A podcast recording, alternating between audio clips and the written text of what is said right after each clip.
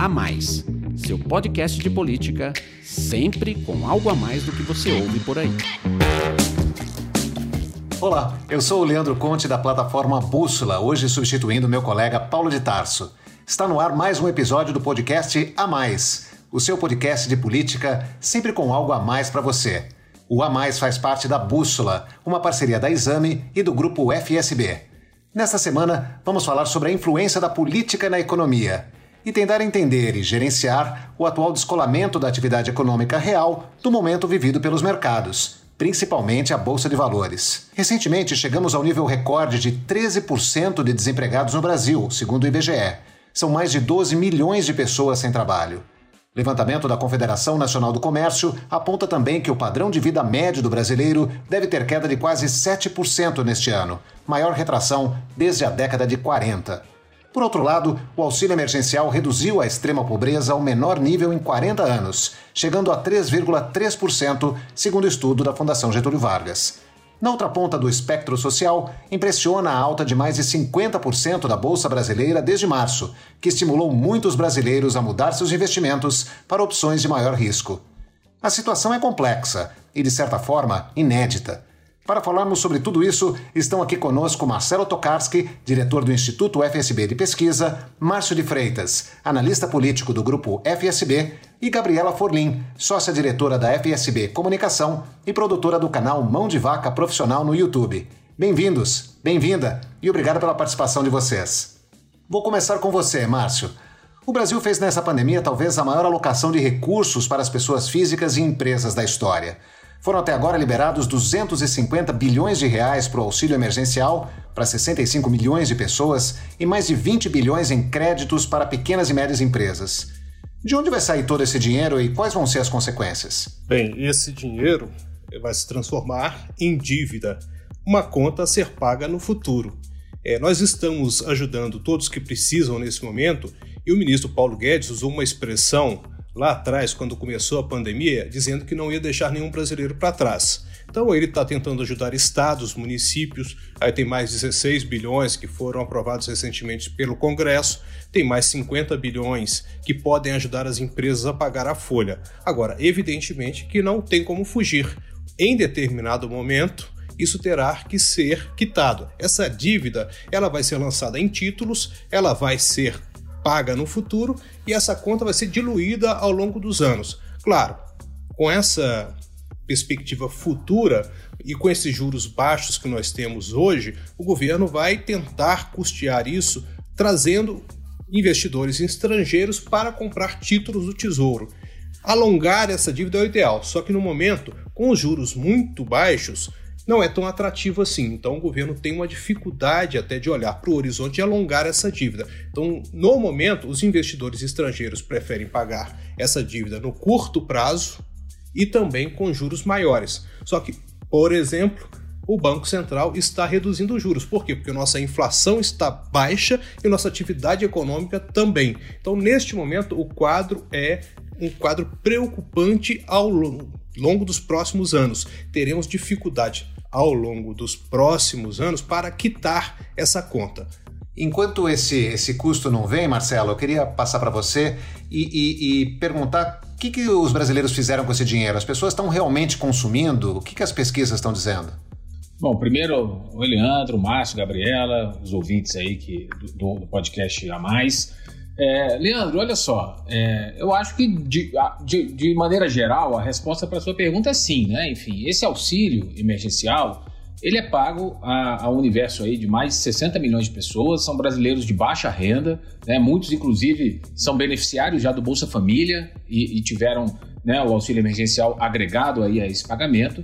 E são pessoas que elas têm uma necessidade desse dinheiro para um consumo aí mais de curto prazo, né? Para comprar comida, para comprar remédio, para comprar roupa né? Não é um perfil lá de um, de um consumidor que tem muito espaço para poupar. Né? Recentemente, agora no, no, mês de julho, o Instituto FSB fez uma pesquisa né, é, mostrando que nesse universo aí de pouco mais de 60 milhões de pessoas que receberam o auxílio emergencial, 57% disseram: olha, eu usei o dinheiro para comprar coisas. Outros 35% usaram os recursos para quitar dívidas o que na prática, né, de alguma maneira, também habilita essa pessoa a ter acesso ao novo crédito, a fazer uma nova dívida. Né? Ou seja, mais de 90% das pessoas que receberam é, usaram esse dinheiro como uma injeção na veia ali do consumo. É, tem um dado do IBGE que eu gosto muito de, de, de, falar sobre ele, que ele, ele dá a real dimensão do impacto desse, do pagamento desse auxílio. É, se a gente for pegar as famílias brasileiras é, que tem alguém nessa família, uma ou, ou mais pessoas que receberam o auxílio emergencial, a gente chega num universo de 105 milhões de pessoas beneficiadas diretamente ou indiretamente. Isso dá metade da população brasileira. A capilaridade desse tipo de auxílio, ela é muito grande e certamente ela tem sido aí uma válvula de escape para o comércio, né? Inclusive, principalmente para o comércio local, as pequenas lojas, as pequenas mercearias aí nas cidades é, de interior e nas cidades onde é, tem um perfil é, de, de, população de mais baixa renda, né? Isso é, é uma injeção mesmo direta de dinheiro.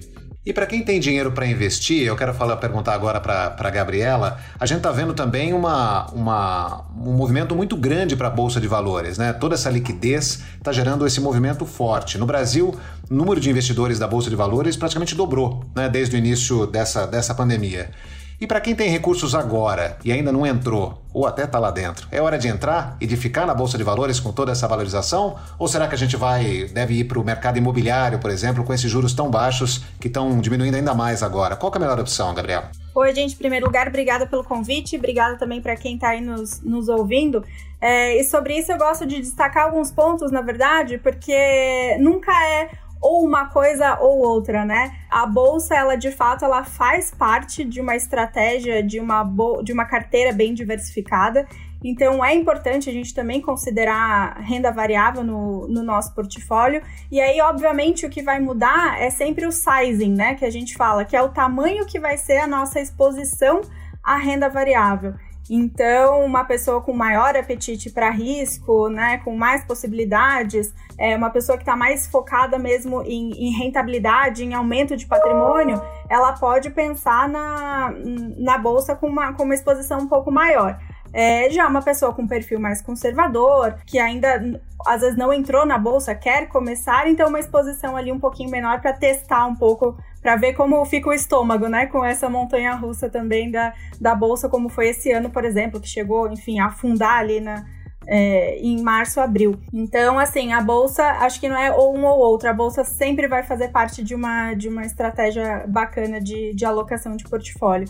E em relação até a imóveis, também acho que tem alguns pontos, é, porque, óbvio, depende da, da estratégia da pessoa, né? Mas às vezes você pode até ganhar muito mais com fundos imobiliários, que são ativos negociados em bolsa, do que de fato comprando um imóvel e alugando. É, e às vezes as pessoas tendem a, a, pensar que o imóvel ele é mais seguro, né? Porque é um, é um ativo real, que né, é uma coisa mais concreta, mas ao mesmo tempo você depende muito, por exemplo, o risco acaba sendo maior porque você depende de um inquilino só, você tem menos liquidez, porque aí também, se um dia você quiser se desfazer do imóvel, né? Tem muitas variáveis para você conseguir vender. Mas por outro lado, também, por exemplo, para quem está olhando imóvel para comprar é, analisando o patamar de juros hoje, é um financiamento imobiliário que você consegue hoje, você jamais iria conseguir há anos atrás, né? Quando a gente tinha a Selic a 14%, você paga, você financiava um apartamento e pagava três apartamentos, né, no, no fim do dia. Então, hoje já não, os juros de fato estão bem mais é, atrativos e competitivos nesse sentido. Queria voltar para você, Márcio. Você já falou um pouquinho do custo que a gente vai ter que pagar por conta dessa disponibilidade de recursos para a população. A gente tem agora uma previsão de rombo na dívida pública de mais de 800 bilhões de reais até o fim do ano, que pode superar os 98% do PIB, um crescimento de mais de 20 pontos em relação ao ano passado. Como a gente alia essa discussão com o teto de gastos do orçamento federal? E, e além disso, está se falando agora da reforma tributária, que pode até aumentar os impostos. Isso se torna mais urgente nesse cenário? Vamos é, rememorar aqui porque foi criado o teto de gastos. É, de 2015 a 2017, a proporção da dívida brasileira em relação ao PIB ela cresceu de 52% para 75%.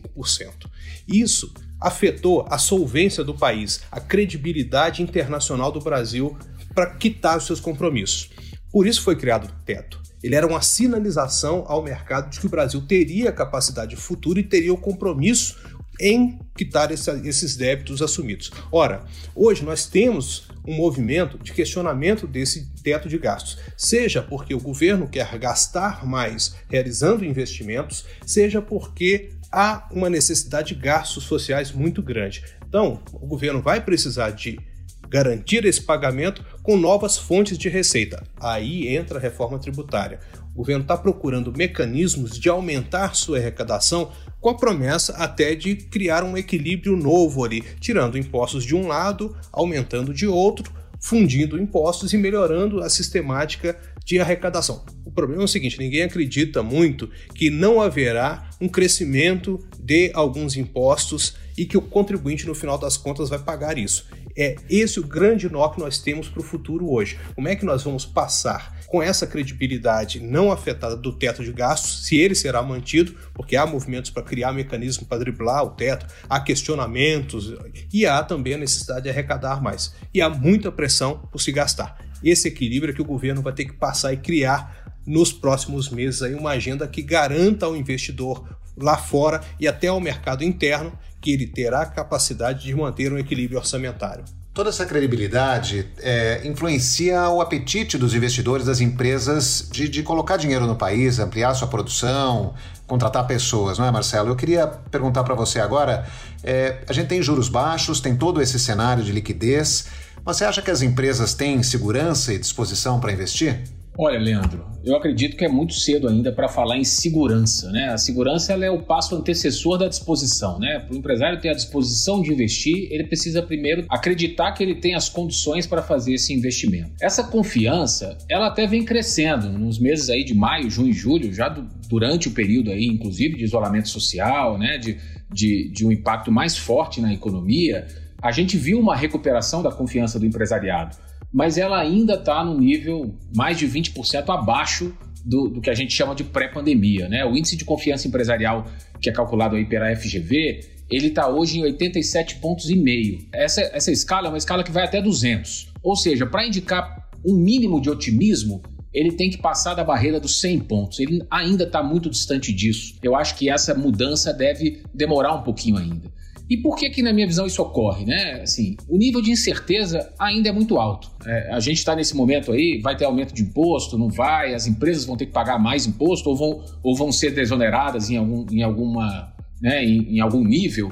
Como é que vai ser isso? Né? A gente não sabe, sem falar na questão da própria situação sanitária do país. Né? A gente vive num, num Brasil aí de dimensões continentais, em que a pandemia está melhorando muito em alguns locais, como Rio de Janeiro, como São Paulo, mas está piorando muito em outros locais, como Minas Gerais, como o sul do país. A FGV tem um outro cálculo, que é o, o índice de incerteza da economia. Né?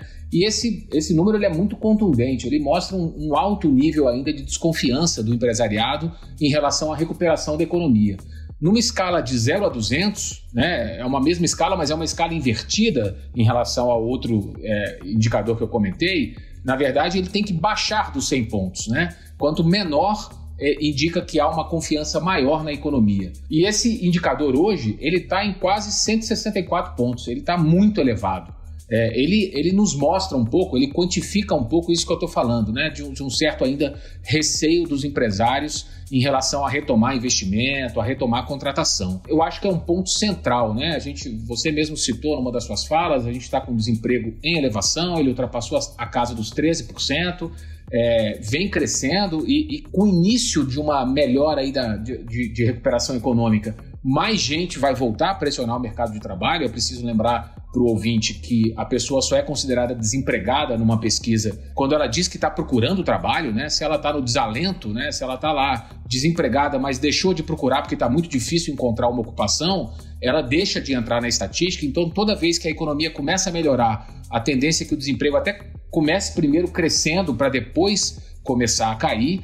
Então, a gente vai ter que, que acompanhar isso ainda. Claro que há exceções, né? Tem segmentos exportadores é, ou segmentos que dependem de muita inovação, né? Gente que está migrando para o comércio online, por exemplo, eles vão ter que gastar para sobreviver, né? Enfim, é, é, é quase isso. Gabriela, e o consumidor, a pessoa que tem opção de investir ou de consumir, o que, que você acha que ela deveria priorizar no momento tão incerto quanto esse, de repente está com medo de perder o próprio emprego? Será que ela tem que olhar para o orçamento? Ela deve investir, deve consumir? Como é que a gente deve organizar nosso pensamento agora? Acho que tem uma coisa aí que você falou que ela é chave não só em momentos de crise, mas quando a gente está em momento de bonança também, que é a questão de rever o orçamento, né?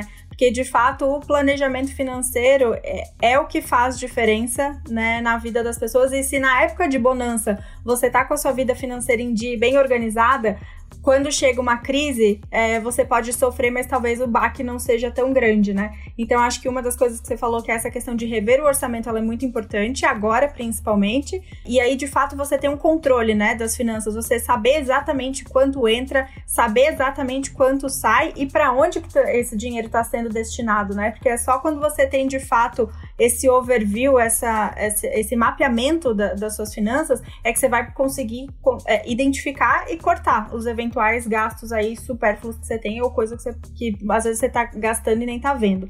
A questão de investir também, porque uma vez que você consegue organizar suas finanças, que você consegue fazer sobrar dinheiro, investir ela deve ser uma coisa perene, né? Ela é, tem que ser um hábito. Investir deve ser um hábito. É, todo mês, né? Ao invés de você primeiro gastar e aí depois ver o que sobra para investir, não, deveria ser o contrário, né? Primeiro você se paga, investe, né? Você se paga investindo e depois com o resto você você vive. Então são duas coisas que a gente tá, tem que fazer sempre: é, se planejar, organizar as finanças e investir. Agora, consumir também é uma, é uma questão relevante, porque para quem tá com as finanças mais em dia, para quem já estava pensando em fazer alguma compra, o, esse momento pode ser um momento muito bom para fazer bons negócios. Leandro, eu queria só complementar uma coisa em cima do que a Gabriela falou, que é com dado de pesquisa, né? É, mostrando que o brasileiro está de fato muito cauteloso em relação a essa questão dos gastos. Né? A gente fez uma pesquisa agora no mês de julho é, mostrando que 71% dos brasileiros frearam os gastos, né? eles reduziram os seus gastos é, em função da pandemia. E por que, que eles fizeram isso? Porque eles estão com uma incerteza em relação ao futuro, né? Assim como a incerteza do empresariado, o consumidor também está tá nesse cenário, né? De indefinição, sem saber o que, como é que vai ser daqui a um mês, enfim. Então as pessoas estão muito cautelosas nesse sentido. Eu acho que isso só corrobora o que a Gabriela está falando, né? Porque é, do ponto de vista de quem vende um imóvel, um carro, é, tem uma projeção, por exemplo, da Anfávia é, de que a produção de veículos no Brasil hoje ela vai cair 50% em relação ao ano passado, agora em 2020. Então, quem tivesse planejado, tiver adotado a cautela, mas tiver uma sobra no orçamento, por exemplo, se quiser trocar de carro, ele vai ter uma oportunidade de negócio certamente muito maior. Eu acho que, que isso está muito em linha aí com, com o que a Gabriela está colocando. Não, tá perfeito. Eu acho que cada um deve, deve analisar a sua, a sua situação, né? ver as suas finanças e ver as oportunidades que aparecem, né? Assim como bolsa de valores, como investimento, também é uma questão de, de momento de entrada, de, de informação e de análise do risco que você quer correr, né? E, e do tempo que você tem para investir. Eu acho que consumir é, também entra nessa, nessa seara, digamos assim, né? Com isso, a gente chega ao fim de mais esse episódio do podcast A Mais. Queria agradecer muito a participação do Marcelo Tokarski, do Márcio de Freitas e da Gabriela Forlim, que nos trouxeram mais clareza e também contexto para esse momento político e econômico tão complexo. Muito obrigado a vocês e quero agradecer também a você que nos acompanhou até aqui. Até a próxima semana. Tchau, tchau.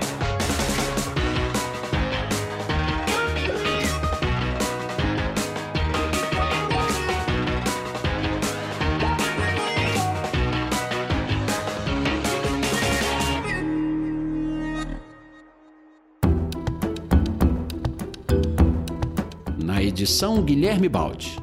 Esse podcast faz parte da plataforma Bússola, um produto do grupo FSB.